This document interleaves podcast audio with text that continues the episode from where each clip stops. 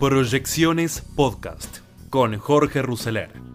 Economía, política, finanzas. Todo lo que necesitas saber para tomar las mejores decisiones.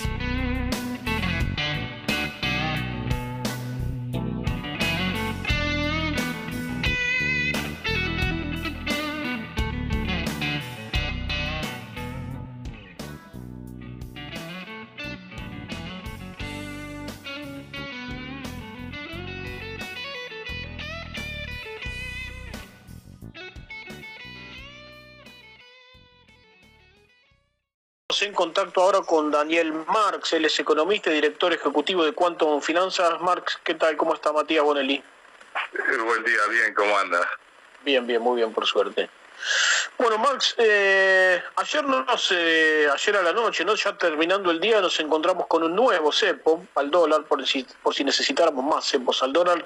En este caso, al dólar, como se conoce el dólar bolsa, eh, que está bien, afecta a una parte, el dólar es cada vez para menos gente, evidentemente, pero quería ver su, análisis respecto de esto, porque usted eh, eh, estuvo hablando hace un poquito de una posible devaluación y ver si esto también va en ese camino, ¿no? Si es que esto puede apurar un poco también todo eso. Eh, yo creo que el gobierno está preocupado por eh, la presión que está teniendo sobre las reservas este, en el Banco Central y esto en el tipo de cambio llamado no oficial, financiero, contado con liquidación, para distintas acepciones. Entonces lo que está buscando es atemperar esas presiones, tratando de bajar eh, la posible demanda de divisas en esos mercados y este, tratando de esa manera de ir manejándose con menos eh, presiones hasta eh, que venga la nueva cosecha, llamémoslo, en, en sus distintas versiones, y que además se aclaren algunos elementos de funcionamiento de la economía, de manera que la gente también eh, piense que ah, vale la pena eh, después apostar por inversiones en pesos y no tratar de salir de ellas este, como puede ocurrir, en estos momentos. Entonces, eh, yo creo que las medidas que nos encontramos ayer son estas medidas de este, comprar un poco de tiempo, a generar dificultades para que la gente acceda a divisas, eh, en los distintos mercados y después esperar a que esto se normalice. Ah, pero ahí viene la cuestión es a qué nivel se normaliza.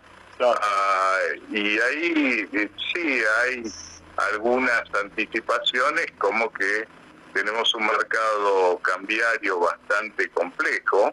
Eh, hay un oficial, hay un contado con liquidación y este, lo que se esperaría es que las brechas disminuyan.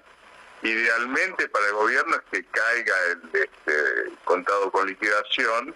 Ah, algunos dicen también puede ocurrir a través de alguna aceleración en el ritmo de devaluación del peso en el mercado oficial. Claro. Eso sería lo más... Eh, bueno, si bien la devaluación la estamos viendo todos los días, lamentablemente, no es algo que nos vaya a llamar la atención, a menos que se decida hacer algo más duro. No sé si usted eh, eh, eh, va más por la opción de hacer algo ya más marcado, de decir ah, vamos a devaluar 15, 20, 25, no sé, lo que se le ocurra, o vamos a seguir con este goteo eterno que tenemos así ya varios meses. Sí, sí un poco de la inquietud es porque el ritmo de evaluación que está teniendo en el mercado oficial está alrededor del 1,1, 1,2% por mes contra una inflación que está entre 2,5 y 3 por mes. Claro, lo que pasa es que el mercado se ah. mueve más al blue que al oficial, ¿no?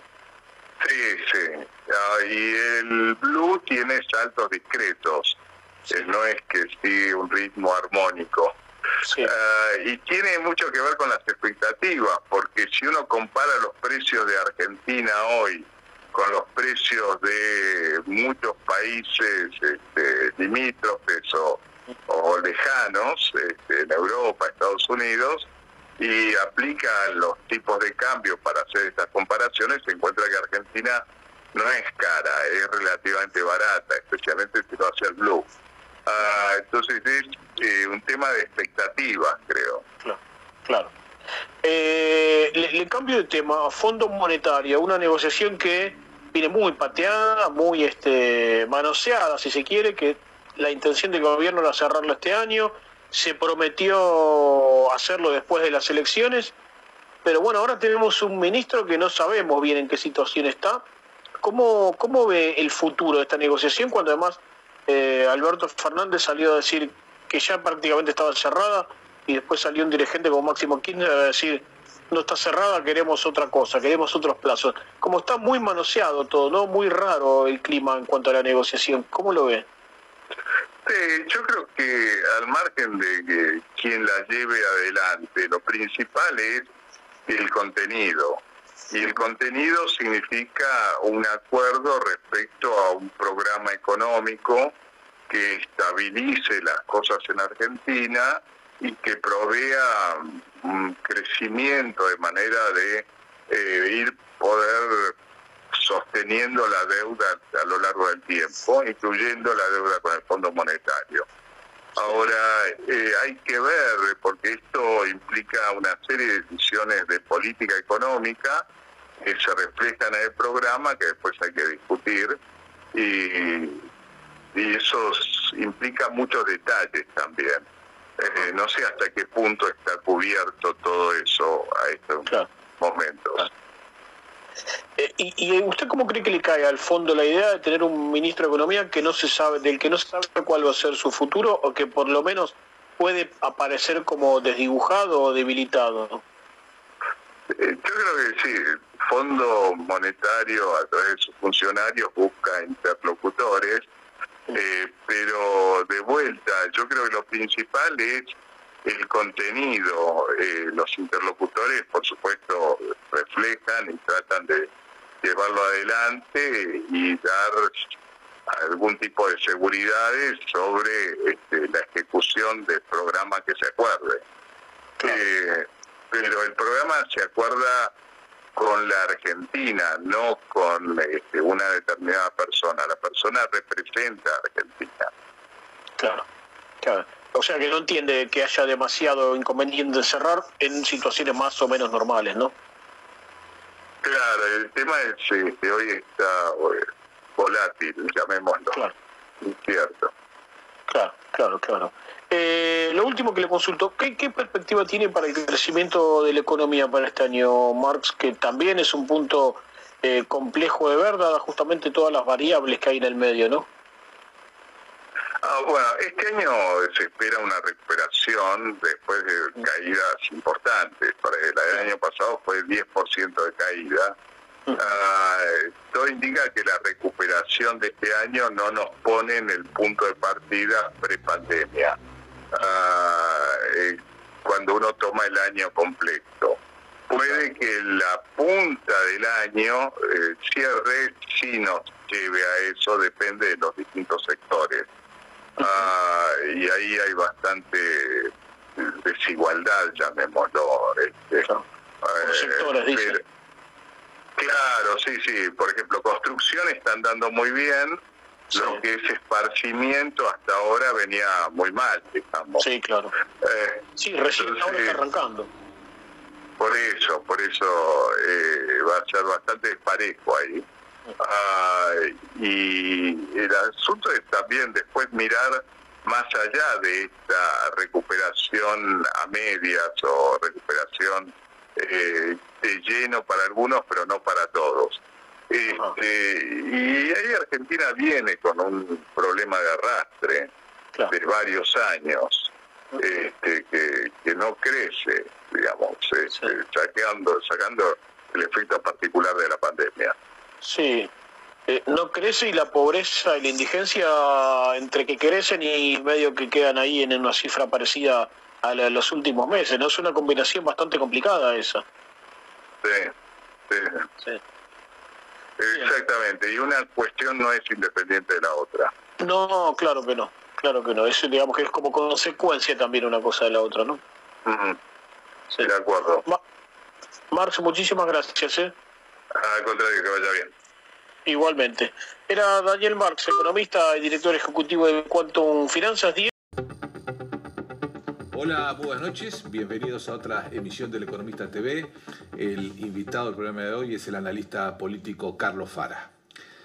Muy bien, Carlos, ¿cuál es tu, primer, tu primera lectura de eh, la respuesta que, que, ha dado el gobierno al resultado adverso que tuvo en las primarias? ¿Cómo ves que está evolucionando esa, esa respuesta de cara a su gran objetivo, que es procurar revertir los resultados de las PASO? Bueno, mira, eh, por lo pronto me parece que es una transición hasta el 14 de noviembre. Yo no, creo, digamos, que la cuestión esté resuelta, digamos, me parece que van a seguir habiendo cambios después del 14 de noviembre, sobre todo, digamos, si, como se prevé, el resultado vuelve a ser negativo, más allá de los números, ¿no? Me parece que hasta acá lo que han hecho, digamos, fue como ponerle una, serie de parches al, al gobierno del Frente de Todos, en función de que es una coalición, eh, me parece que eh, lo que hicieron, digamos, hasta acá es tratar mm, de hacer una serie de anuncios como para cambiar un poco la expectativa. Me parece que se quedaron cortos, ¿no? Que en general lo que vamos viendo en los estudios es relativamente poco registro del cambio de gabinete y relativamente poco registro de las medidas y en general eh, tendiendo la gente a calificarlo más como manotazo de ahogado, ¿no? como un gobierno que ahora reacciona porque perdió la elección, pero les queda, digamos, el interrogante de que quizás si no hubiera perdido la elección no hubiera reaccionado, digamos, como finalmente ahora está, está tratando. Vos decís una transición, esto, eh, bueno, no lo podemos saber todavía, pero a tu juicio esto involucra a todo el gabinete o básicamente aquellos que eh, permanecieron en sus cargos luego de las primarias, porque acá hay un gabinete nuevo con figuras de, peso que ingresaron después de las primarias, ¿no? Casi, bueno, obviamente Mansur, Julián Domínguez, eh, Aníbal Fernández. Bueno, vamos a ver cómo lo, cómo lo procesa el gobierno, ¿no? Porque, bueno, en principio Mansur pidió una licencia hasta el 14 de noviembre.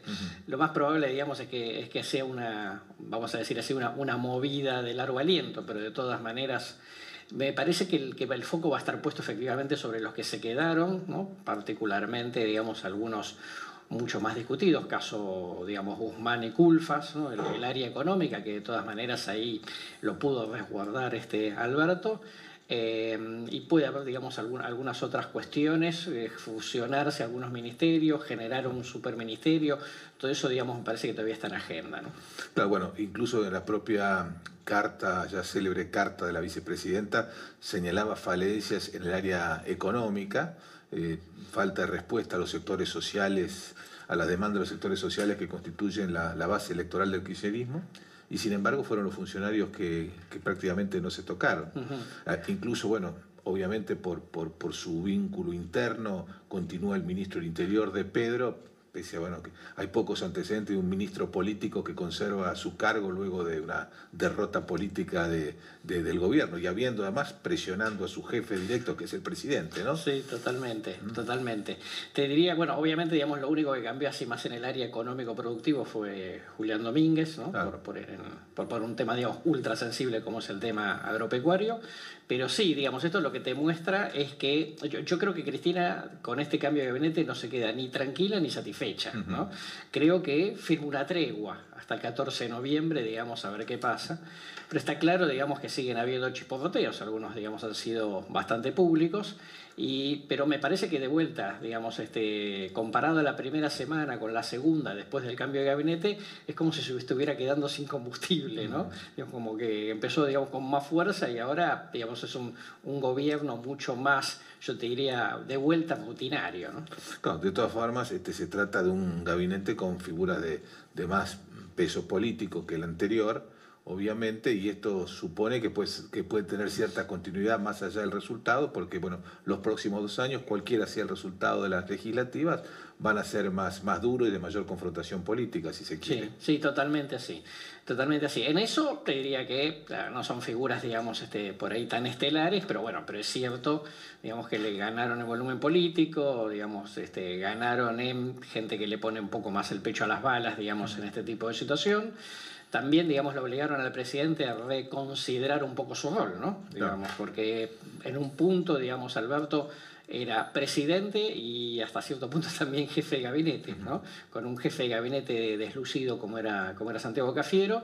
Este, digamos, seguramente Mansur pidió digamos, más protagonismo como para poder aprovecharlo políticamente en términos personales y un presidente que está como redefiniendo este rol, saliendo a la calle, tomando nota, contacto con los vecinos, es decir, una figura un poco particular digamos, para, para el Alberto que conocíamos.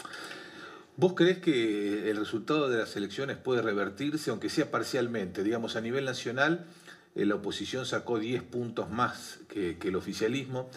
Parece un número, un porcentaje demasiado alto como para que se pueda revertir, pero hay algunas elecciones muy especiales que son las que le interesa al gobierno.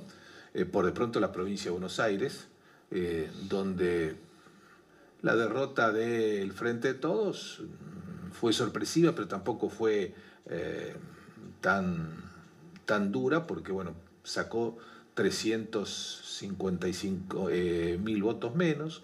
Y después están las eh, elecciones en aquellas provincias que eligen senadores. Hay tres particularmente donde yo creo que el gobierno va, a tratar de, jugar sus fichas para ver si lo puede revertir. ¿no? Santa Fe es un caso, Chubut, La Pampa, el resto, las otras cinco provincias que eligen senadores, ya los, los resultados parecen inmodificables. ¿no?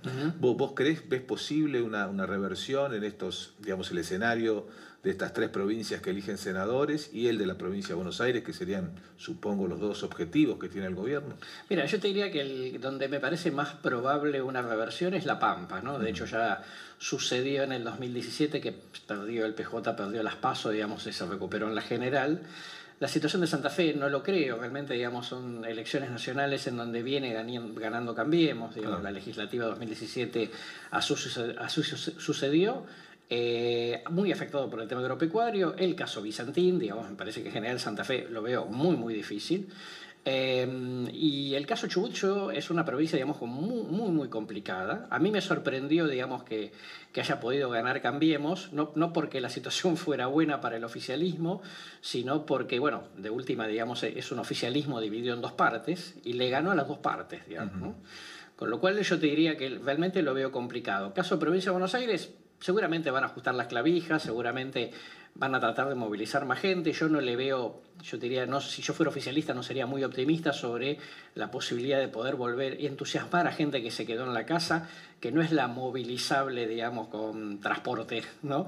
Este, para que pueda revertir la situación. Puede ser que ajusten algo, pero de todas maneras hay un, dato, digamos, que, es interesante, ¿no? Digo, Provincia de Buenos Aires perdió aproximadamente por cuatro puntos eh, el, oficialismo, pero a nivel nacional perdió por 10, o sea que el principal problema lo tiene el interior, donde suponía, digamos, que en algunos lugares eran como este, ciudadelas, digamos, inexpugnables, ¿no?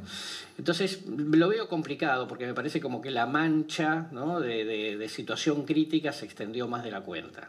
Bueno, en el caso de Santa Fe, bueno, como señalabas, una provincia que viene votando en contra del, del Frente de Todos o, eh, Unión Ciudadana, como se la haya llamado en su momento, y además este, eh, eh, Juntos ganó por 10 puntos, ¿no? Decir, realmente le, le va a costar al oficialismo no perder este, senador en, en Santa Fe. Sí, totalmente, porque digamos, en las, en las generales siempre viene votando más gente que en las primarias y obviamente lo que hace es, este, yo te diría, reforzar el resultado a favor de Cambiemos. Y bueno, Chubut también es una provincia que este, la, ventaja a favor de, Juntos fue, fue, fue importante. Y eh, queda, como vos decís, La Pampa, que es quizás donde pueda revertirse el resultado, porque además este, Juntos fue con muchas, muchas listas. Eh, eh, a la primaria, con lo cual, bueno, después hay un esfuerzo de los ganadores por retener todo el voto de aquellos que se inclinaron por los perdedores. Sí, totalmente. Este, ahí yo creo que juega a favor de Cambiemos. Eh, una fisura que existe, digamos, en el peronismo provincial. ¿no? Berna que se corre un poco, este, porque el gobernador Silioto, digamos, arregló con la cámpora, como, como se dice, y esto, digamos, también tuvo, digamos, sectores dentro del propio PJ que se quedaron vamos a decir, no, se movilizaron lo suficiente. Bueno, además, de todas maneras, en todos estos casos estamos hablando de provincias donde el nivel de participación fue inferior al 70%. la ilusión de que los nuevos te acompañen va a estar siempre planteada. Sí, sí, totalmente. Eh, eso con, con la advertencia de que, como hemos hablado alguna vez, digamos, eh, Juntos por el Cambio tiene una especie de tanque de reserva que ya lo hemos visto 2015, 2017, 2019, de gente eh, despolitizada, digamos, este, eh, que se moviliza solo para la general, pero que no se moviliza en la primaria y en general lo hace mayormente a favor de, de Cambiemos. Bueno, de, de repetirse los resultados de las primarias, bueno, el, los números en el Senado van a estar muy, pero muy ajustados. Y totalmente así, totalmente así. Yo te diría que en todo caso, digamos, si puede revertir la Pampa, de todas maneras creo que es una gran sorpresa, digamos, lo, de Chubut, ¿no? porque ahí podría, digamos, perder uno, pero perder dos, digamos. Claro, porque los tres senadores este, votan son, oficialistas en el, Senado. Exactamente. Después en las otras provincias, bueno, no va a haber reversión de los resultados. No, este, el, caso... Mendoza quedará para la oposición. Este, Catamarca, digamos, Catamarca y Tucumán para, para el oficialismo. en, Córdoba, digamos, les tocó la, digamos, un poco así de, para el oficialismo la mala suerte de que es una provincia donde se juegan senadores y en las legislativas siempre el Frente para la Victoria, el Frente de Todos sale tercero. en, las primarias sacó el 10%, con lo cual es muy probable que los haya dos senadores, de los senadores de la mayoría en Córdoba sean de Juntos y el que le corresponde a la minoría sea de Hacemos por Córdoba que lidera eh, Exactamente, exactamente. Va, va a ser ambivalente. Sí, exactamente. Pero bueno, de todas maneras, digamos, viste que la, foto de lo que uno pierde, lo que uno gana es complicada. Y después, bueno, el caso Corrientes que de vuelta, ¿no? Digamos, el peronismo en general le va bien en las elecciones nacionales, pero esta vuelta, digamos, no le va bien en las elecciones nacionales y justo cae, digamos, elección de senador. Eh, el tema de la provincia de Buenos Aires, que lo mencionaba recién, fundamental, este, por el peso, la cantidad de votos, por el peso simbólico que tiene la provincia y porque además en términos de distribución del poder interno del Frente de Todos es eh, la gran base de sustentación del kirchnerismo. Como decíamos antes, bueno, la diferencia no fue tan abultada, 355 mil votos. Pueden llegar a votar 1.500.000 personas más de lo que lo hicieron en las primarias. Hay 700.000 votantes que se inclinaron por candidatos que no llegaron al 1,5%, por lo tanto no pasaron a, la posibilidad de competir en las generales. Así que ahí hay un universo de más de 2 millones de votos que pueden eh, estar en disputa en este momento. ¿Cómo eh, te crees que, se puede pensar que eso se distribuye de una manera muy distinta a, a lo que mm, se votó en las primarias? Mira, me parece, yo lo que veo, digamos, es la posibilidad de que haya como un efecto de compensación, ¿no? Que efectivamente el oficialismo lleve a votar más gente, que se le quedó en la casa, definitivamente, pero que también es cierto, como comentábamos recién, digamos, hay gente que se quedó en la casa que va a ir a votar y que digamos, es un, un voto no oficialista, digamos, ¿no? es un voto opositor, y que por lo tanto, digamos, Puede ser que vaya a votar, digamos, que el, que el oficialismo recupere votos, pero como se expande la torta, quizá al final no cambie mucho. ¿no? si el porcentaje final, vos decís, bueno, todos descuentan que, por ejemplo, el Frente de Todos va, a sacar más votos, se va a aproximar seguramente al 38% de, de, de los votos, porque además eh, no, se cuentan los votos en blanco en las, en las elecciones generales, así que puede acercarse quizás incluso hasta el 40, lo que también obliga a, a la oposición a Juntos a superar el 40% también. los dos probablemente suban en, en su tanto en, en, cantidad de votantes como en porcentaje. Sí, después el otro fenómeno, digamos, es que eh, la cantidad de gente, digamos, que fue a votar a una cantidad de opciones que quedaron fuera de competencia. Son 700.000 aproximadamente en la provincia de Buenos Mucho, digamos, en esta, en Pero claro, esos más bien son votos que ya se manifestaron de alguna forma u otra por una variante opositora. Por una variante opositora, fuera de, por lo menos fuera de las dos principales coaliciones, eh, desde ya. Eh, y por el otro lado, digamos, también tener en cuenta el hecho de que este, ahí yo te diría lo que estamos viendo en el votante que se quedó en la casa, que era filo oficialista, pocas ganas de, de asistir para ayudarlo al gobierno, digamos, a revertir el resultado. ¿no?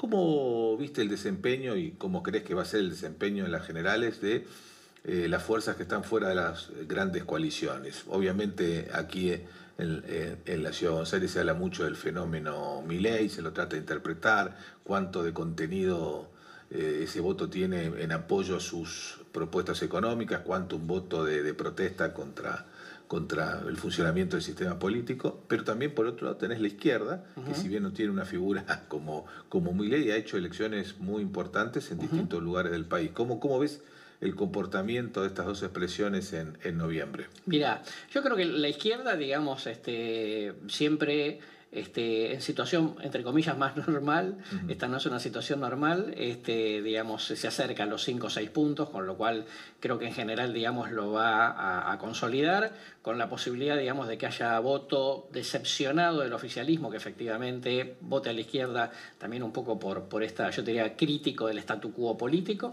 eso por un lado, me parece que en general va a ser una, va a ser una buena elección este, de vuelta, eh, si bien es cierto que su voto es más ideologizado, el caso Milley y el caso Sper, digamos, son, te muestra que son casos bien distintos. ¿no? Sper se quedó, digamos, claramente con el votante más anti-kirchneristas en la provincia de Buenos Aires, pero ya sin ser un fenómeno, digamos, tan de antipolítico, precisamente por la gran este, cantidad, digamos, de opciones que había en la provincia. El caso de Milley me parece que es un mix entre lo ideológico y el voto, digamos, crítico de la política. Mm. Este, y por eso, digamos, ha tenido una buena elección en la zona sur, que se supone digamos que tiene que debería haber sido su zona más floja, si fuera solamente ideológico, inclusive superando en porcentaje lo que logró en la zona norte, digamos Palermo, Belgrano, este, Núñez. ¿no? Eh, me parece que es un fenómeno especial y que sí, al ser un voto, digamos, crítico de la clase política, pudiese llevar, digamos, algún votante más en esta, en esta elección general. Bueno, bueno, espera, además, no, como vos decís, no llegó a a definir ese perfil. No, no, eh, para nada. En, términos porcentuales está apenas por encima de un tercio de los votos que, que, que, obtuvo mi ley. Totalmente así, por supuesto. Lo cual, digamos, también te muestra, digamos, un poco la diferencia sociocultural cuando vos cruzás la General Paz, digamos, ¿no? Como que el, fenómeno en Provincia de Buenos Aires se comportaba de una manera bastante distinta. Bueno, de todas formas, volviendo a la provincia de Buenos Aires, el gran desafío que tiene por delante el, eh, el oficialismo es revertir la situación, su situación electoral en algunos lugares claves, por ejemplo, la tercera sección electoral. Claro, totalmente. La, más poblada de la provincia, el sur del conurbano, donde, bueno, por ejemplo, Fernández le ganó a Macri por 30 puntos y ahora la diferencia fue muchísimo menor. Que sí, sí, sí. Y, la tercera fue lo único, la única sección de las ocho que el, gobierno logró triunfar. Bueno, además este, también el, oficialismo en la provincia de Buenos Aires se jugaba fuerte a eh, ganar el control del Senado provincial. claro. Mm, y bueno, esto requiere ganar las aquellas secciones en las cuales eligen senadores. Este sí, sí, sí. Lo veo complicado porque, por ejemplo, entre las que eligen senadores, digamos, está la, la quinta sección electoral, que es tradicionalmente, digamos, más, menos peronista, vamos a decir, más, más, crítica de, los, de, las vertientes peronistas, este, o la segunda sección electoral, me parece, digamos, que ahí, obviamente, eh, o la primera, digamos, este, dice, como las secciones que le tocan esta vuelta elegir senadores son este, secciones, digamos, más favorables a la oposición que al oficialismo. ¿Cómo crees vos que, quedó posicionado el mapa interno de las dos grandes coaliciones en función de los resultados de las primarias? Eh, y lo, que percibís para, para, las elecciones generales. Mira, más allá del hecho de, digamos, de que en Provincia de Buenos Aires, vamos a decir, en esta especie de puja entre pro y radicalismo, este, el pro haya ganado, de todas maneras, me parece que en general eh, el radicalismo, digamos, me parece que ha hecho en general un buen gol, ¿no? Me parece que es un radicalismo, digamos, más, activo, más, claramente más movilizado, con figuras más competitivas, independientemente del resultado. Me parece que es todo, un, digamos, una, un, cierto equilibrio ¿no? interno, y me parece que esto va a dar para discusión claramente para 2023, aunque es cierto, digamos, que Horacio Rodríguez Larreta haya sacado, digamos, alguna, alguna ventaja. Pero en todo caso, Aún eso, digamos, me parece que claramente, digamos, Santilli, Manes, Rodríguez Larreta, Vidal, etcétera, implican claramente, digamos, empezar a saldar una discusión interna dentro de Juntos, que esto es dónde se ubica más ideológicamente, y está claro que se va a ubicar más en el centro, ¿no? con estilo de moderación y menos, digamos, corrido hacia centro-derecha, ¿no? digamos, como con, la lógica más macrista. ¿no? Entonces me parece que eso, por un lado o por el otro, digamos, me parece que las palomas han ido como, como poniéndole, digamos, un efecto de, de estabilización y corrimiento hacia el centro.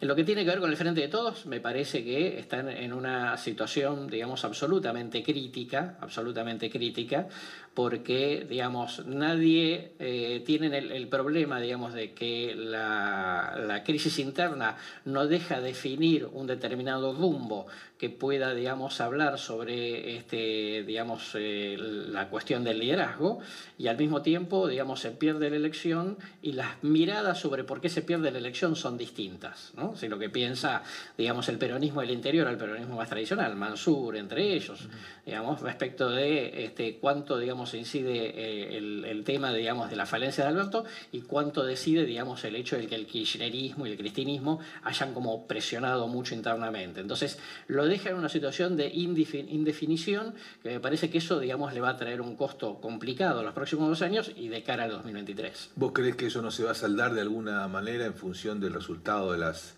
de las elecciones ahora de noviembre? Mira, yo tengo la impresión que no, porque en realidad, digamos, muchos de los eh, líderes del interior tiene una mirada, este, digamos, crítica de Alberto en su praxis política, pero mucho más crítica, digamos, respecto del kirchnerismo en cuanto a hacia dónde quieren llevar, digamos, el gobierno. Entonces, yo te diría que hay mucha base electoral, mucha base dirigencial, que está muy crítica de las dos partes, que esperaba que Alberto fuera un poco más hábil para, para ponerle un cepo a Cristina digamos, y que hubiera perdido, digamos, eh, pensado en una Cristina un poco más moderada, dejándole juego a Alberto. Ninguna de las dos cosas se resultaron, y esto, digamos, también es efecto del el, el efecto que, que, tiene sobre el resultado electoral. Por lo tanto, ahí tenés una especie de gran pata, este, los gobernadores, los intendentes, el, el sindicalismo, que piensa que en realidad, digamos, si no pueden controlar a Cristina, digamos, van más camino a la derrota 2023 que a, que una posibilidad de triunfo.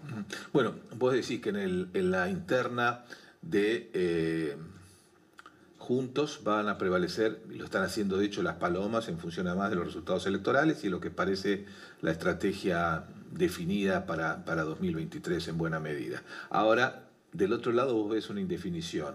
no, no le atribuís ninguna posibilidad que finalmente eh, se imponga un criterio más moderado en el frente de todos y, no lo digo tanto en función de, las ideologías de los actores, sino de la propia realidad. Porque una de las hipótesis que se maneja era la, que el gobierno se radicalice este, luego de las elecciones, entendiendo por esto una mayor intervención en la economía, mayores controles.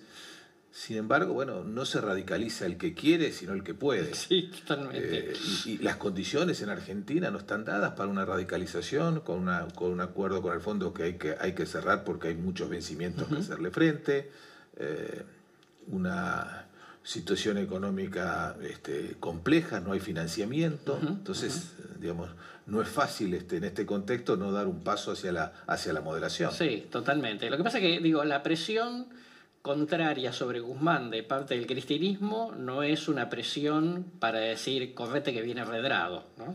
sino es una presión para que no se sabe, digamos, a, dónde exactamente, pero que los complica. ¿no? De hecho, digo, las declaraciones en las últimas horas de Máximo Kirchner sobre el arreglo con el fondo, es complicado porque, primero, eh, digamos, el fondo está en una situación interna complicada con su nueva, con su nueva directora. Después que el, nuevo director del hemisferio norte es una persona de origen brasileño y israelí, muy crítico de lo que pasa en la Argentina.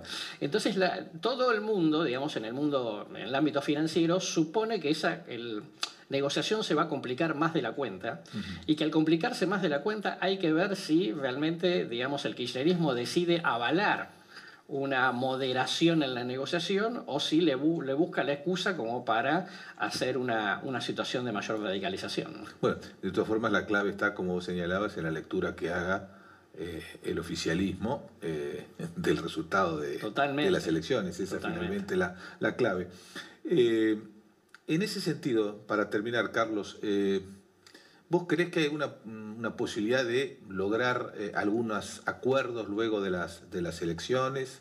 Digo, yo no, pienso en eh, grandilocuencias al estilo de grandes políticas de Estado o pactos fundacionales, que de hecho la Argentina no necesita porque tiene un sistema democrático consolidado pero para solucionar problemas puntuales, resolver eh, algunos asuntos concretos que están pendientes. Digo, la combinación de moderados en Juntos, eventualmente moderados en el Frente de Todos, y un Congreso fragmentado que obliga necesariamente a la, búsqueda de acuerdos, no, no puede generar un, clima político más favorable o estoy siendo un poquito eh, eh, ingenuo y optimista en lo que No, no, no, no, para nada. De hecho, digamos, este, dentro del propio oficialismo están quienes piensan que la mejor manera de que se produzca un acuerdo con el Fondo Monetario es que haya una especie de cierto empate. Aún perdiendo, digamos, el... además está, establecido que el acuerdo con el fondo tiene que aprobarse en el Congreso. Totalmente así. Con lo cual yo te diría, un triunfo del gobierno que ya parece muy difícil, iría un poco en contra, como diciendo, bueno, nos están avalando, con lo cual tenemos, digamos, cuerda para tirar, y una derrota muy pronunciada podría, digamos, verse como diciendo, bueno, si total, digamos, no vamos a ganar, vamos a jugar con, con las cartas propias. Me parece que pudiese ser, si el gobierno efectivamente achica un poco la diferencia, que estés en una situación en donde el, ninguno le puede imponer al otro la agenda y entonces en eso, digamos, paradójicamente genere un terreno fértil, aunque más no sea para el acuerdo con el fondo y que eso implique una negociación, digamos, como para abrir otras puertas. Muy bien, Carlos Fara, muchísimas gracias por habernos acompañado en el programa de hoy. Un placer, como siempre. Así. Una pregunta más y gracias por venir. Carla Bisotti, ¿qué opina de su gestión? Ahí está. A ver, eh, eh, cuesta mucho explicarle, por ejemplo, vos supone que vos le tenés que explicar un alemán. ¿Usted viene de Normandía, es cierto? Estuve en Normandía, me invitó la región Normandía y un grupo del que participo que son Parliamentarians for Peace para una conferencia sobre economía global. Ajá. Eh, con todo pago, no se preocupen, no es no, no, no, Pagó todo. ¿Y cómo le explica un Normando eh, Bisotti? Ahí está, ¿cómo le explico a un Normando que echaron al ministro Ginés por el vacunatorio VIP y pusieron a la encargada de la campaña de vacunación, que es Bisotti, que además vacunó a los padres en el primer mes, dos, dos y todo. Digo, el nivel de inoperancia, de corrupción, de abuso que ha mostrado este gobierno, me parece que eh, nos deja un país devastado, por un lado, pero creo que espero, mi esperanza es que sea la última demostración de la inoperancia del populismo, y el populismo en Argentina tiene un nombre, que es peronismo, no es solo kirchnerismo, es peronismo, que por este lado el país no da más y tenemos que ir a otro modelo. Ojalá que la gente tenga esto en la cabeza porque con una elección, si nosotros repetimos la elección de las PASO, ahora en noviembre 14 y en el 2023, vamos a tener una situación inédita, que va a haber un gobierno en el 2023 que va a llegar con una situación macroeconómica desastrosa, pero con un cierto dominio de las cámaras y de los gobiernos provinciales, como por lo menos no le hagan el club del helicóptero y poder cambiar las cosas. Eso se juega ahora y depende del voto popular. Gracias, Iglesias. Gracias a vos, Nico. Thank you.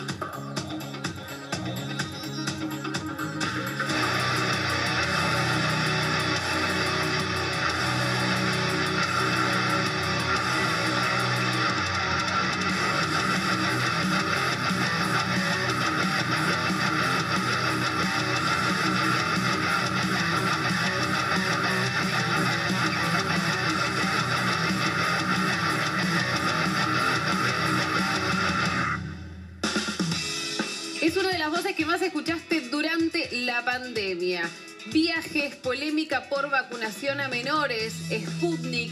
¿Se terminó la pandemia? En nuestros estudios, el doctor Conrado Stoll. ¿Cómo le va? ¿Cómo te va, Nicolás? Buenas noches. ¿Cómo estás? ¿Se terminó la pandemia? No. Está mejorando. Si vos ves los números del mundo, ha bajado notablemente en las últimas par de semanas en todo el planeta, con particularidades, muchas. Tenés el serrucho del Reino Unido, que no logra consolidar un descenso. Tenés países del sudeste asiático con brotes. Tenés Jacinda Arden, la primera ministra de Nueva Zelanda, que dice, no puedo volver a tolerancia cero. Ellos tenían la estrategia de COVID cero, no puedo. Y extiende las restricciones en Auckland. Tenés a Hong Kong, donde la gente no se vacuna, porque están tan bien con la pandemia que entonces tienden a no vacunarse, están demasiado seguros. ¿El gobierno Mansur en Hong Kong? No. No, no creo, no creo que llegue. Pero, pero tenés razón en que lo que importa es qué pasa en la Argentina, ya que mencionás. Claro, porque eh, pasada la derrota del gobierno en, Las Paso, De golpe, el que decía que había que cerrar, dice que hay que abrir, el que decía, el que acusó a Djokovic, Djokovic, el tenista de anti-cuarentena, Daniel Goyan, de golpe se transformó en un aperturista bárbaro. Eh, hay gente en las canchas de fútbol, ¿qué pasó? No, no, y, y- y, eh, eso era advertible antes de que ocurriera el partido, ¿no? Vos viste la entrada y la salida. Aunque se hubiese cumplido un protocolo de primera dosis, andá a asegurarte que realmente la gente tenía Sí, primera dosis, no.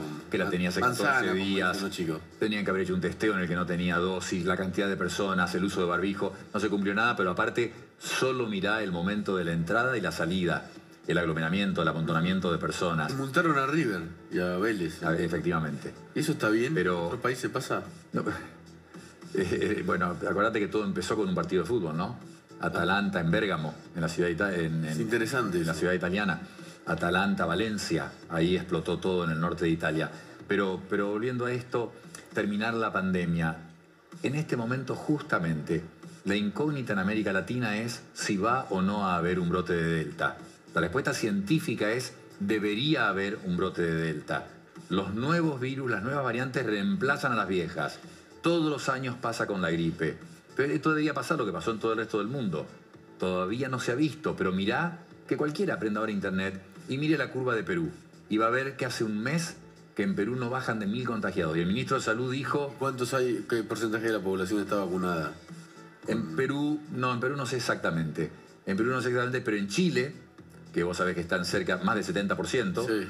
en Chile ha habido un valle, hubo una caída en las últimas semanas y ahora empezó a aumentar de nuevo el número de contagios. Por eso te digo que miremos por lo menos a otros países cercanos para ver qué puede pasar con Delta. Y en Perú dijeron, más allá de la cantidad de vacunados, el ministro dijo, hoy en Perú Delta es dominante. 53% de los infectados en Perú tienen Delta. Acá no tenemos idea qué porcentaje de los infectados, porque no interesa si tenés pocos o muchos. Lo que interesa es qué porcentaje tienen Delta. ¿Y por qué no sabemos?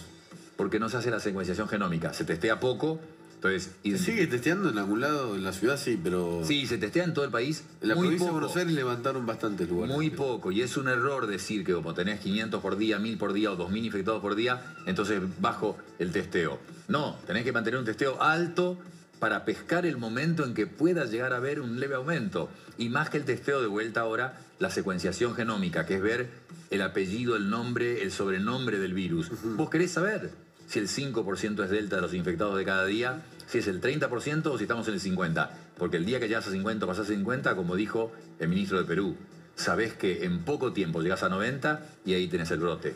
Ahora, ¿cómo puede ser que un Ministerio de Salud acepte eh, esta medida más política que sanitaria? Bueno, curioso. Eh, Pasa con la vacuna Sinopharm para chicos de 3 Eso le, años. eso le iba a preguntar, sí. Bueno, por, por eso te digo, como- primero hay un grupo de asesores, probablemente no se escucha, no se los escucha, porque esos asesores saben desde el día uno que había que comprar todas las vacunas, que había que comprarlas en julio del 2020, todas las marcas posibles, saben que no puedes estar vacunando 250.000 personas por día como está pasando ahora, porque vacunando 250.000 vamos a llegar a 70% con dos dosis el 17-18 de noviembre. Si vacunásemos, no te digo una barbaridad, podríamos vacunar 900.000 por día. Si vacunáramos 500.000, 600.000, en un par de semanas tendríamos 70% y vos necesitas de- para Delta... ¿Por qué no lo, no lo haría el gobierno por esa ineficacia? Bueno, por- no, no te puedo contestar eso, pero no se ha hecho, no se ha testeado, no se vacunó. Se cancelaron los vuelos. Imagínate la plata que perdió la aviación y fue inútil. Se acaban de levantar para el primero de no- de noviembre. Está bien, pero desde hace meses que se cancelaban, acordate los varados, toda esta Tenemos dos varados nosotros de este programa. Para quien pregunta por Martina Vera y Juan Lombardero, están varados. Eh, ya van a volver, pero quedaron. eh, salieron. Pero fue, pero fue inútil. Ahora, ahora podemos decir, no se impidió la llegada de Delta, ni el brote, si llega a ocurrir, por, eso, por esa cantidad de Sí. vuelos cancelados inmenso que hubo a todo el mundo, especialmente a Estados Unidos. Y me decías lo de Sinopharm. Eh, realmente eso es llamativo. Ahora, lo, lo comentamos ahora, después de ver Bisotti antes y después. Vale. A ver. Y todos quienes están esperando su primera dosis o su segunda dosis tengan la tranquilidad que tanto el Estado Nacional como cada provincia, como cada vacunatorio están trabajando muchísimo para que sea lo más rápido posible y lo está haciendo. Por lo tanto, vamos a tener más de 12 millones antes de fin de octubre y Es para esto que guardábamos las vacunas, es para esto que teníamos el stock estratégico recibiendo vacunas que tenían la posibilidad de ser aplicadas en niños y niñas, lo mismo que hicimos eh, con los 3.5 millones de dosis de la vacuna moderna que nos donó Estados Unidos para poder iniciar la vacunación de adolescentes priorizados. Tenían vacunas guardadas. Sabían para qué eran. Hay, hay muchísimas, ¿no? Millones, millones, millones de vacunas guardadas. Pero habían dicho que no. Y ahora dicen que sí, que era para Está bien, pero había que administrarlas, Nicolás. No había que guardarlas. Sabías que cada vacuna que estaba en una estantería había que administrarla porque es menos muertes. Mientras más rápido llegabas al 70, 80%, era menos muertes. Ya que la parte del video mostraba el aeropuerto, déjame que haga la propaganda. Eh, Uruguay ha sido nombrado ejemplo mundial por la logística en la distribución de vacunas porque usaron el aeropuerto directamente como central de logística. Del avión iba a las heladeras de menos 70, la vacuna de Pfizer, y de ahí directamente al pueblo, a la ciudad, al departamento de Rivera, Durazno o al que fuera, directamente la distribución desde el aeropuerto, evitando escalas, paradas y pérdidas de tiempo. Ahora, Sinopharm. Sinopharm, Sinopharm. Primero, ¿por qué el apuro? ¿Por qué este apuro? Porque el 14 de noviembre eh, para el gobierno se termina la Bueno, pandemia. no- no- no- bueno, puede ser que esa sea la respuesta. Yo me pregunto por qué el apuro. Lo segundo es, ¿sabes qué se logró? ¿Qué? Que los padres pierdan confianza en la vacuna Sinopharm. Sí. Porque primero la Asociación de Pediatría dice, no, no, queremos la evidencia para... Y hoy salió un estamos viendo. comunicado, acá está, pero en este, este es el de hoy, en que donde di- terminan diciendo que sí lo aceptan, que les han mostrado evidencia no publicada aún. ¿Qué es eso, Nicolás? No, no- yo no estoy familiarizado en ciencia con eso. Ah. Si llegan al final, se puede ver. La Sociedad. Argentina de Pediatría ha recibido la información requerida que permitirá de este modo comunicar la vacunación pediátrica a nuestros socios con más solidez científica. Bueno, se ha explicitado claramente la trayectoria del trabajo que viene realizando la ANMAT desde hace 60 días en colaboración permanente con otras agencias regulatorias y que había cuenta de los resultados observados hasta el momento en relación a la seguridad e inmunogenicidad de Sinopharm en este grupo etario de 3 a 11 años 3 a 11 años han permitido la autorización para su uso de emergencia en las condiciones epidemiológicas de la pandemia COVID-19. La verdad que el párrafo, no ese párrafo no dice nada. ¿No? ¿Eh? Bueno, eh, Dice que obtuvieron la información. Pero no dicen qué información, sigue siendo tan Digo, crítico. no, no, sí, pero no, quiero ser crítico crítico de la Sociedad Argentina de Pediatría, ¿no? Dice, recibimos esta información. Ahora, la crítica está en que el gobierno, por ejemplo, no reunió la comisión de inmunología, ¿no? Para aprobar esta vacuna. Vamos a ver lo que dice la Organización Mundial de la Salud sobre Sinopharm. Mayo del 2021. Niños y adolescentes menores de 18 años. Escuche, a ver, porque para el que no tiene hijos, tal vez. Niños de 3 años, 4 años, sobre eh, la vacuna Sinopharm. Son niños, loco. Son nuestros hijos. Eh, para la mayoría de los niños y adolescentes, el perfil de la enfermedad es menos grave, por suerte. Actualmente no se tienen datos sobre la eficacia o la seguridad de la vacuna en niños o adolescentes menores de 18 años. Si bien está en marcha un estudio eh, pediátrico de fase 2, hasta que se disponga de esos datos, no se recomienda la vacu- vacunación sistemática de personas menores de 18 años con la vacuna BIBP contra el COVID-19. O sea, no la recomienda la OMS. Eh, es bastante simple. La única publicación que hay es en una revista seria Lancet, Sí. en, una, en una que es de, de enfermedades infecciosas, pero es una fase 1 y 2, falta la 3. Y de hecho, en el último párrafo de esa publicación dice, estos resultados permiten que avancemos a la fase 3. Dice, falta la fase 3. Esa es una publicación del 15 de Claro. septiembre, donde dicen, ahora tenemos que ir a la fase 3. La fase 3 es cuando vos ves la eficacia. En la fase 1 y 2 vos ves eh, seguridad, que no cause problemas. Puede ser segura, se probaron varias dosis en muy pocos chicos, varias dosis distintas, en, no, no llegan a 300 chicos, esa fase 1 y 2, faltaría la fase 3. Pero estás hablando de Sinopharm, una vacuna donde ya se sabe que hace falta una tercera dosis en la mayor parte de los países que se usó, donde Bahrein publicó resultados y de Bahrein. todas las comparadas, Bahrein es el único país que tenía las mismas vacunas que nosotros, las mismas. Entonces comparó Sinopharm, AstraZeneca, Moderna y Sputnik, las mismas. Y vio claramente que Sinopharm estaba bien separado en cuanto a la eficacia de las otras tres. Entonces es una vacuna que ya viene con complicaciones. Y podríamos imitar al Reino Unido. que usaron Pfizer para los chicos de 12 a 17 y una sola dosis. Eh, ya volvemos, vamos a una tanda que es brevísima, porque le quiero mostrar eh, los protocolos más ridículos que están eh, implementando en algunos lugares increíbles y en otros es la joda total, como en la cancha. Ya volvemos.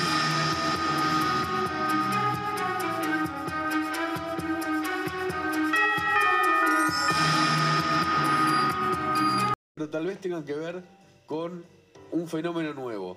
¿Viste cuando hay un dique gigante que es imperforable, que contiene todo el agua, que es ancho, alto, gigante?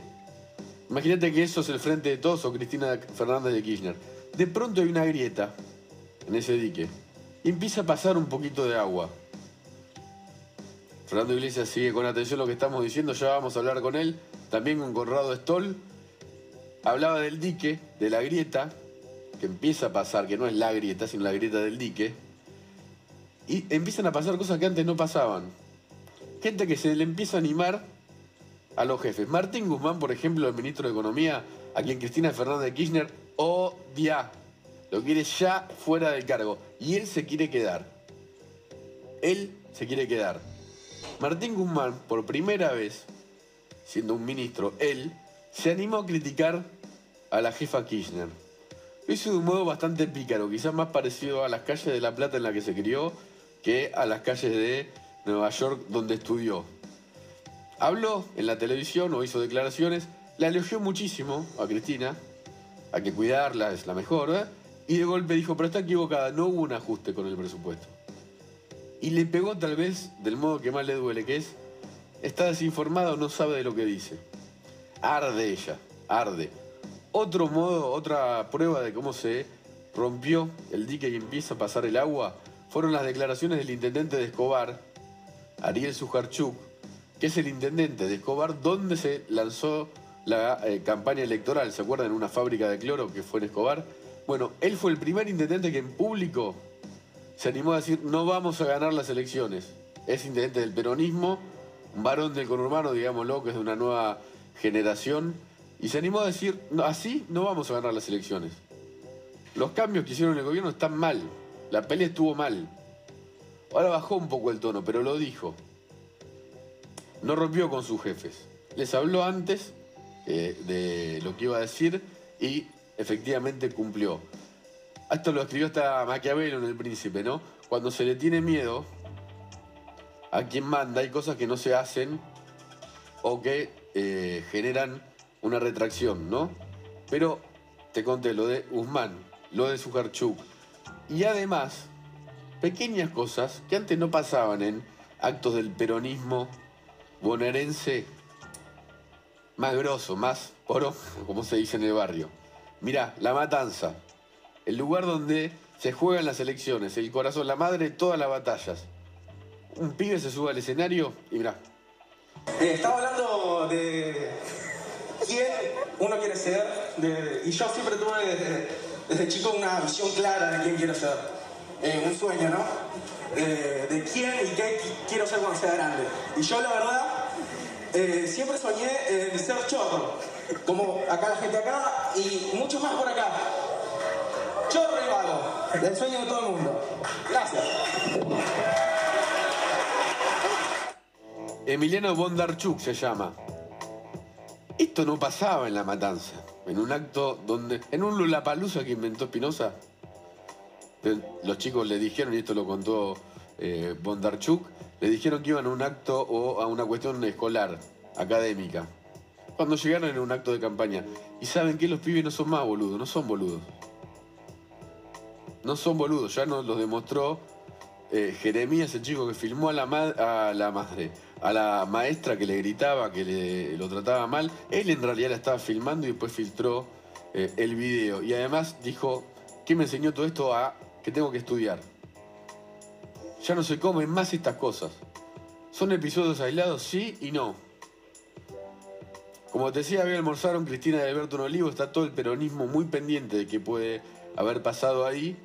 Y estas cosas, como lo de la matanza, o como otra cosa que pasó hoy en Moreno, un acto, la intendenta Fernanda Raberta de Lancé se acerca a un señor con bastón y les empieza a reprochar que no le asfaltaron la calle. Antes no, no pasaba. Yo no sé si esto va a determinar o no la elección, pero no pasaban esas cosas. Igual que en un canal oficialista, colega, le mandamos un saludo, entrevistaron al azar, completamente al azar, a gente que estaba caminando en la peregrinación a Luján. Pararon un grupo y le dijeron, ¿por qué vienen caminando a Luján? Y respondieron que lo hacían para que Cristina no vuelva a ganar o pierda. Obviamente fue al azar. Esto está latiendo en la sociedad. Por algo se eh, perdió el peronismo en las pasos. El peronismo cree que puede ir a buscar los votos en barrios carenciados de gente que no fue a votar. Pero hoy se vio esta persona en Moreno, que vive en un barrio que ni siquiera tiene una calle asfaltada, que se le animó la intendente y fue hasta la, eh, a la cara, le dijo, vos me lo prometiste la otra vez, no faltaste mi calle. Entonces yo no sé cuánto hay de cierto en esa teoría de se podemos ir a buscarlo a los votantes. La elección está terminada para nada. Para nada. El pan platita, el plan platita, no sé si va a llegar rápido a la gente o si va a llegar algo de dinero. Pero nunca hay que subestimar tampoco el peronismo. La estrategia del de, eh, gobierno ahora respecto al presidente es transformarlo en alguien, no en un estadista, porque ya supuestamente lo es, sino en alguien que escucha a la gente en la calle. Porque la gente en la calle le votó recontra en contra. Y ahora aparece Alberto Fernández haciendo cosas como esta, mirá. Estamos los trabajadores de la región. Gracias, compañero. Nosotros hoy más que nunca. Mucha fuerza. Nosotros somos peronistas, pero desde la cuna, Alberto. Necesitamos, hoy en IPF, en la puerta 2 de IPF, nos cagaron a todo a palo. Nos cagaron a todo a palo, los trabajadores no nos dejaron entrar a trabajar. Toda la guerra los barra. Gracias, compañero. Eh, den una mano, Alberto, den una mano, nosotros somos gente buena. Pasan esas cosas en la calle.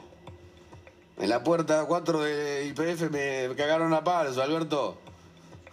O este señor con bastón que se le acercó al intendente de Moreno.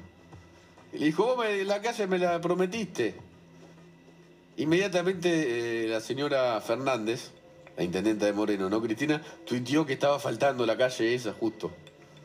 Fue simpático, pero no. ¿Vieron lo que vale que una sola persona se anime? Una. Se le animó una y apareció el tuiteo de la eh, calle. Como hoy decíamos, el oficialismo también, por primera vez creo, convocó a votar una ley en diputados y no hubo quórum. Máximo Kirchner no consiguió el quórum y se cayó la sesión. Estamos con Fernando Iglesias, te lo contaba antes, el diputado más polémico para hablar de todo esto. Pero vamos a hablar de lo importante. ¿Viste lo que vale tu voto? Vale mucho, no importa quién vas a votar. Pero voto a voto, parece un lugar común, se puede generar un agua, una agüita, que genera después un agua más grande, que después es una tormenta, y que después llena un dique, y finalmente, voto a voto, ese dique se va rompiendo de a poquito y estalla todo por el aire. Bienvenidos a W ver y rever este programa acaba de empezar, recién. Hoy en W, el diputado más polémico del país. Es un referente entre los halcones de Juntos por el Cambio, provocador y filoso en las redes. En nuestros estudios, el diputado Fernando Iglesias. ¿Cómo le va? Bien, hoy un poco mejor, me parece que ha habido algunas buenas noticias. Eh, y espero que, esto siga. Me parece que... El quórum está hablando usted. Sí. O la falta de quórum. La falta de quórum.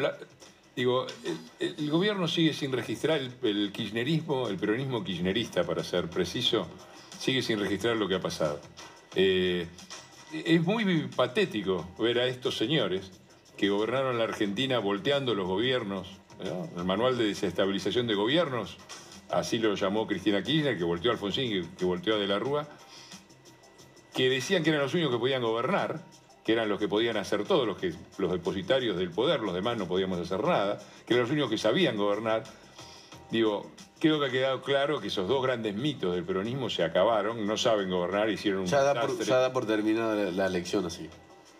Me, me parece, me, me- me asombraría que viendo lo que hicieron después de las elecciones, eh, la gente vote otra cosa, ¿no? Porque ese espectáculo de pérdida de poder que hoy han, han vu- han vuelto a, a ofrecer.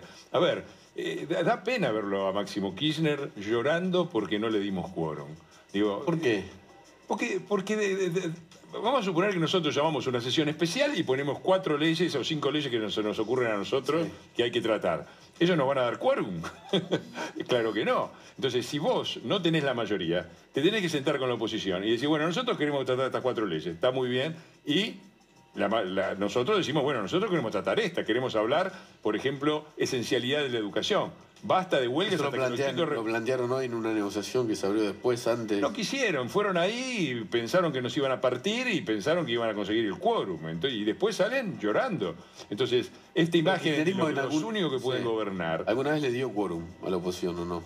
Cuando había una- un temario de acuerdo, desde luego, cuando nos parecía que las leyes que se planteaban eran buenas y podíamos poner alguna de las nuestras, es razonable que nosotros no hagamos una oposición feroz a cualquier cosa. Pero la verdad es que con la situación que, Nico, la situación que está viviendo el país, la situación sanitaria, la situación económica, la situación educativa, el desastre de relaciones internacionales, todo eso, y salen con el etiquetado, con un etiquetado, etiquetado frontal. Con todo respeto, yo no digo que sea. La ley es muy mala, la iniciativa está La ley bien, es mala, hay mucha gente que está como a favor de la...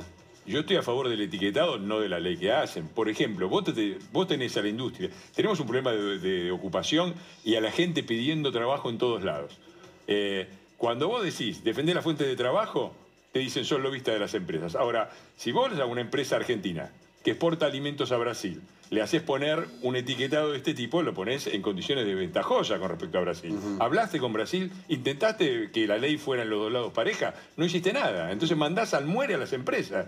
Ente- No te importa el trabajo. Entonces, la ley es mala, la ley es mala, así como la hicieron es mala. Es una ley, como siempre, con este sesgo antiempresas, eh, bueno, lo que sabemos del kirchnerismo, por eso se están yendo las empresas. Pero además, la metodología es inaceptable. Que, que Máximo Kirchner nos acuse a nosotros. Dice, la oposición no le importa la salud de los argentinos. A ver, hagamos una cuenta. Rechazaron a Pfizer, vacunatorio VIP, eh, más de 100.000 muertos, de los cuales casi ninguno estaba doblemente vacunado. Hoy proponen, supongo que va a hablar después, me interesaría mucho la opinión de Stoll después, proponen vacunar con una vacuna que no está aprobada a los chicos argentinos y a nosotros no nos, no nos preocupa la salud de los argentinos, me están tomando el pelo. ¿Y por qué cree que hace esas cosas Máximo Kirchner? ¿No será una estrategia? No, yo creo que son profundamente incompetentes. Siempre los vemos como si manejaran algo, ¿viste? Son profundamente incompetentes y no es la primera vez. A ver, el peronismo ha gobernado, entre comillas, bien, armado grandes fiestas de consumo popular, los días más felices, cuando ha tenido viento de cola. Con Perón al principio, con Menem al principio y con Kirchner al principio. La rifaron todas, se la quemaron en cuatro años y después vinieron décadas de crisis. Y cuando tuvo que gobernar en situaciones difíciles, como le tocó a Alfonsín, como le tocó a De la Rúa, como, como le tocó a Macri, no es que hicieron, hicieron un desastre.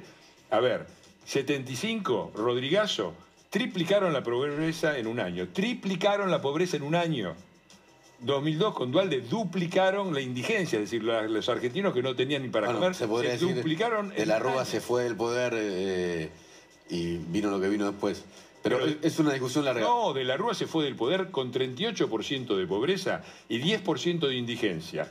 Un año después, con las medidas de Dualde, había 57% de pobreza, es decir, 50% más, y la indigencia había saltado de 10 a más de 20, se había duplicado. Cuando gobiernan en situaciones no fáciles como la que le tocó este gobierno, es cierto, hacen un desastre, mentira que, no, que saben gobernar. Son un verdadero desastre, se ha visto en lo educativo, en lo sanitario, en lo económico, en relaciones exteriores, un desastre completo. ¿Lo vemos hoy en la tarea legislativa? ¿A usted? A ver. Samarvide Federico Raúl, presente. Sotos Miguel Ángel, presente. Zubik Mariana.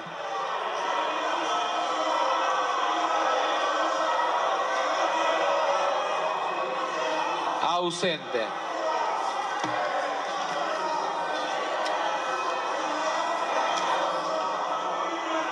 Para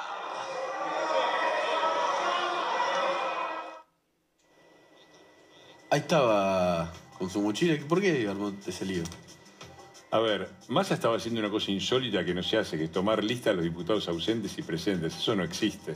es, es- es simplemente una botoneada barata del señor Massa, que es un animador de fiestas infantiles. ¿Por qué sería una botoneada si se, se pueden ausentar porque la ley? Porque está claro, porque no hace falta. Eh, Figura en el quórum, figura en el acta, figura en todos lados. Si está presente o no está presente, no hace falta. Ahora, eh, estaba el caso de esta mujer desaparecida desde mayo, desde mayo, desaparecida en Santa Cruz. Vos conocés, Nico, Sí, el Río caso? Gallegos, sí. En, en Río Gallegos. Eh, otra vez el entorno de los Kirchner, otra vez dinero que. otra vez termosellados, todo el tiempo lo mismo, ¿no? Desaparecida, la hija denuncia el tema de los termosellados, hay un allanamiento, bueno, contalo vos. el Sí, caso. sí, sí. Otra desaparición ligada a la violencia, ligada a esto. Y... No sé si se podría, decir así, pero sí que la jueza que empezó a investigar el caso, que es familiar de los Kirchner, hizo la verdad que todo como para no encontrarla. A esta jubilada, madre de cuatro hijos, abuela de seis nietos, y le terminó diciendo eh, a la hija, eh, que es la que lleva más adelante la, la lucha, a tu mamá se la comió un mamífero. Esto es real. Yo sé que parece eh, ficción. A tu mamá se la comió un mamífero, le dijo. Porque la hipótesis judicial era que se había tirado a la ría de Río Gallegos, el cuerpo nunca fue encontrado. Bueno, y usted mostró la foto de... Claro, porque estaba pasando lista y le dije, acá tenés una persona que está ausente, ¿no? Anotala en tu lista. Eso le dije, por supuesto, a los chicos no les cayó mal, porque eh, digo, hay, que, hay que investigarlo. Pero ya sabemos cómo es el entorno de Río Gallegos, ya sabemos quiénes están ahí, ya sabemos quiénes manejan todas estas cosas, y ya sabemos las cosas que pasan. Todo el día tenemos muertos, desaparecidos, eh, 70 millones de dólares lavados por el secretario en Miami, bueno, lo que es el 500, kirchnerismo, ¿no? 500, se- se- 70, 50 la Lázaro. Bueno, vos tenés mejor los datos que yo. 500. Ahora, ¿por qué hace esas cosas? Porque me parece que es importante darle relevancia a algunos temas que si no pasan desapercibidos en la agenda. Y porque me parece además que hay una cosa que es importante. Eh, lo, mos- lo mostraste muy bien. Déjame identificarme con los chicos que salieron a decirle a esto, ustedes son chorros y son vagos. El peronismo ha ejercido el poder de manera psicopática sobre la Argentina, haciéndose el poderoso y poniendo al otro siempre a la defensiva. A mí me parece que es muy importante demostrarle y demostrarle a la sociedad argentina que hay una posición que no les tiene miedo y que les va a decir las cosas en la cara y que va a ir por el poder porque quiere cambiar las cosas en el país. Eso me parece que es fundamental. Ahora, eh, de estas vivió muchas, ¿no? ¿Cómo es? De estas vivió muchas, digo, como de esta situación en el, de, en el Congreso. En el Congreso, sí, claro, porque yo estoy ahí. Le pegaron. A mí, ya, a mí me pegan con todo. A ver, yo tengo 64 años. Sí. ¿Lo putean mucho en la calle? Durante, durante 63 años, durante 63 años, no tuve nunca que ir a un tribunal a defenderme. Ni un juicio penal, ni un juicio civil, nada en 63 años. Este año tengo tres. Entre Florencia Peña, el diputado Tailad y qué sé yo, tres juicios penales, ¿entendés? Eh, sí, en la calle hay mucho fascista suelto, pero a mí no me, no me preocupa, me preocupa la violencia y la agresión que vienen del poder, porque eso sí ha sido sistemático y es una forma de intimidar a los diputados de la oposición, sobre todo a los que le decimos Hoy, que- hoy que le lo que no les gusta. Hoy que le gritaban. Eh, no recuerdo, que me- no les presté much- mucha atención. Probablemente Machirulo, porque cuando no, Claro, tienen, eso- eso le cuando, cuando no tienen nada de, de- que decir, dicen Machirulo. ¿viste? Vos decís, la directora de Migraciones está violando. pero está violando los derechos. ¿Cómo es que yo tengo que renunciar a mis derechos constitucionales para poder salir de Eso no entiendo, pero si, eh, si ella siente que hubo un agravio misógino de su parte. ¿Cuál fue el agravio misógino? Le estoy preguntando a usted, ¿no? Ninguno, porque nunca pueden citar nada. Lo mismo que Florencia Peña. ¿Cuál, es, ¿Cuál fue el agravio misógino? Nunca nada. Entonces, miente, miente que algo queda. Digo, misógino, misógino, misógino, y vos te tenés que defender la acusación. No, primero vos me tenés que decir cuál es el tuit. A ver, te digo, generalmente se quejan de los tweets, ¿no? Porque yo o estoy en un programa o puedo estar en la cámara, está todo registrado, lo podés citar, y si no están los tweets. Yo tengo mi cuenta, o sea que Twitter tiene un sistema, de que vos haces afirmaciones misóginas, discriminatorias, agresivas, eh, violentas y te suspenden la cuenta. Mi cuenta tiene 12 años, no han logrado ni siquiera suspenderla un día. ¿Me querés explicar cómo es que el problema son mis tweets? Digo, ¿no será que, a ver, el problema que yo tengo con esta gente no es que son mujeres, es que son kirchneristas. Ver, yo me he peleado con...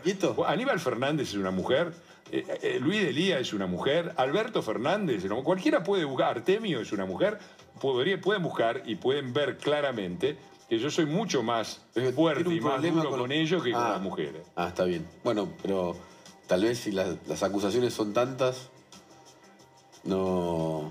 ¿Cu- ¿Cuántos pedidos de renuncia tiene? De, ¿Pedidos de renuncia? De, de- de expulsión de la Cámara. No, no, creo que son uno o dos con que comparto. Ah, bueno. Tengo el honor de compartirlo con Waldo Wolf. Casualmente otro que molesta. Han sobrepasado debido, que tenía uno solo. Bueno, mirá, yo pre- presenté también un pedido de expulsión de diputados de la Cámara. ¿Sabés, ¿sabés cuáles, no? Los que un día, a fines del año 2020, no fueron a la Cámara porque había una situación de pandemia y no podían sesionar, y al día siguiente estaban festejando con el Sí, presidente nos nos en Olivos. no, gran fiesta. premisa Bueno, eso sí que merecen ser expulsados por no cumplir con su deber de diputado. ¿Tiene amigos kirchneristas? No. Pero tuvo. Eh, hay alguna gente que ha sido kirchnerista que a lo largo de la vida no- nos hemos separado. Inclusive mi familia, es una de las cosas que han hecho. Mi mamá, que decía siempre una cosa que a mí me quedó. Decía, yo soy apolítica, pero soy antiperonista. Ajá. Porque el peronismo dividió a las familias. Ajá. Mirá cómo la historia vuelve a cerrar, ¿no? Y yo, Pero en entre familia muchas cosas... hay, hay una, una- alguna división, ¿no? Sí, claro, sí, por Ah, ¿sí? supuesto. Yo he perdido gran parte de mi familia en la ¿En relación. serio? Por, por, por la política, ¿no? Por la política, desde luego. No he roto yo. Y pero no, pues, no sé si quiere contarlo, si son parientes cercanos. Parientes cercanos, querés te cuento la historia. Mi, mi historia empieza en Avellaneda, en Piñeiro, en un barrio obrero. Eh, éramos siete primos hermanos, ¿sí? de la parte de mi familia materna, que era la más cercana. De los siete, dos nos fuimos rápido de, de Avellaneda, quedaron cinco. De los cinco, tres están muertos. Y todos los episodios, no voy a entrar en detalles porque son privados, pero todos los episodios tienen que ver con el extraordinario nivel de corrupción, narco y violencia y, y de robos y de, de la provincia de Buenos Aires. Yo los he visto destruir Avellaneda, la provincia de Buenos Aires, el país, mi familia y ahora mi club lo tenemos a Moyano. Así que. Ah, independiente. Así que. ¿Tengo algo personal con ellos? Sí, tengo algo personal, rompieron todo. Ajá. Y, y, eh, su amigo eh, kirchnerista, entre otros, ¿no? Porque esto lo busqué, lo encontramos en una entrevista que dio en Crítica, el diario de la Nata. Eh, Elvio Vitali era, ¿no? Ah, sí, tenía una buena relación en la milonga. Yo bailé mucho tiempo tango, 20 Baila años, tango. ahora no... ¿Nos anima? Yo me animo a bailar. El tema Acá. es que voy a la milonga y se arma permanentemente un... Va a la milonga y arma más quilombo que en el Congreso. No, yo soy tranquilo, yo soy una persona tranquila. Si me buscan, me encuentran. Eso Sí. Con Elvio Vitali eh, evitábamos la política eh, y hablábamos mucho de lo que se habla en las milongas, que es de tango y de mujeres. Y he tenido una buena relación con él y un cierto aprecio personal, ningún aprecio político. Ajá. Eh, entonces se puede separar eso. O se podía. Sí, hasta cierto punto sí, eh, pero era una amistad reducida a encontrarnos un par de veces por semana en alguna milonga que compartíamos. Eh, todos los días y cuando hay eh, un desconocimiento de lo que es la otra persona, es otra cosa. No hay nada bueno que hayan hecho eh, Néstor, Cristina, Alberto, los gobiernos acá. Algo. Me cuesta encontrar algo. Lo que sí sé es que han hecho un desastre con todo. pero la, algo Argentina, la Argentina ha tenido, Nicolás, las mayores oportunidades de su historia, las tres veces en manos del peronismo. Al final de la Segunda Guerra, Banco Central lleno de oro, todo el mundo pidiendo los alimentos argentinos, lo tuvo Perón. Tres, cuatro años de fiesta, desastre después. Con Menem, caída del muro de Berlín, capitales que llovían, posibilidad de financiamiento infinita, tres años de fiesta, desastre después. Con los Kirchner, los, los commodities, se duplicaron los precios de las exportaciones argentinas. Vos imaginate que vos tenés un kiosquito y haciendo lo mismo que hacías, de repente ganás el doble. Bueno, eso fue lo que le pasó a la Argentina. ¿Qué hicieron? Cuatro, cinco años de fiesta le duró porque fue una época muy grande y después una crisis de la que todavía no salimos. Han destruido todas las oportunidades del país y yo creo que ahora que finalmente la Argentina tiene una oportunidad, porque creo que la experiencia del peronismo, no solo del kirchnerismo, está agotada. Eh, ya seguimos. Un segundo. Quédate porque dentro de un rato va a estar Conrado Stoll, uno de eh, los médicos que conocen mucho la pandemia más prestigiosa. Le vamos a preguntar cómo es esto que el gobierno levantó de golpe las restricciones. Y te vamos a contar los protocolos ridículos que todavía hay hoy. Podés ir a la cancha y está llena, a escupirte con el otro y todo eso. Eh, sí. Y después hay otras cosas muy locas que no podés hacer, como por ejemplo leer libros en la Biblioteca Nacional. Y además te vamos a contar la increíble historia de los aviones de Lázaro Báez. Usted se podría haber comprado uno.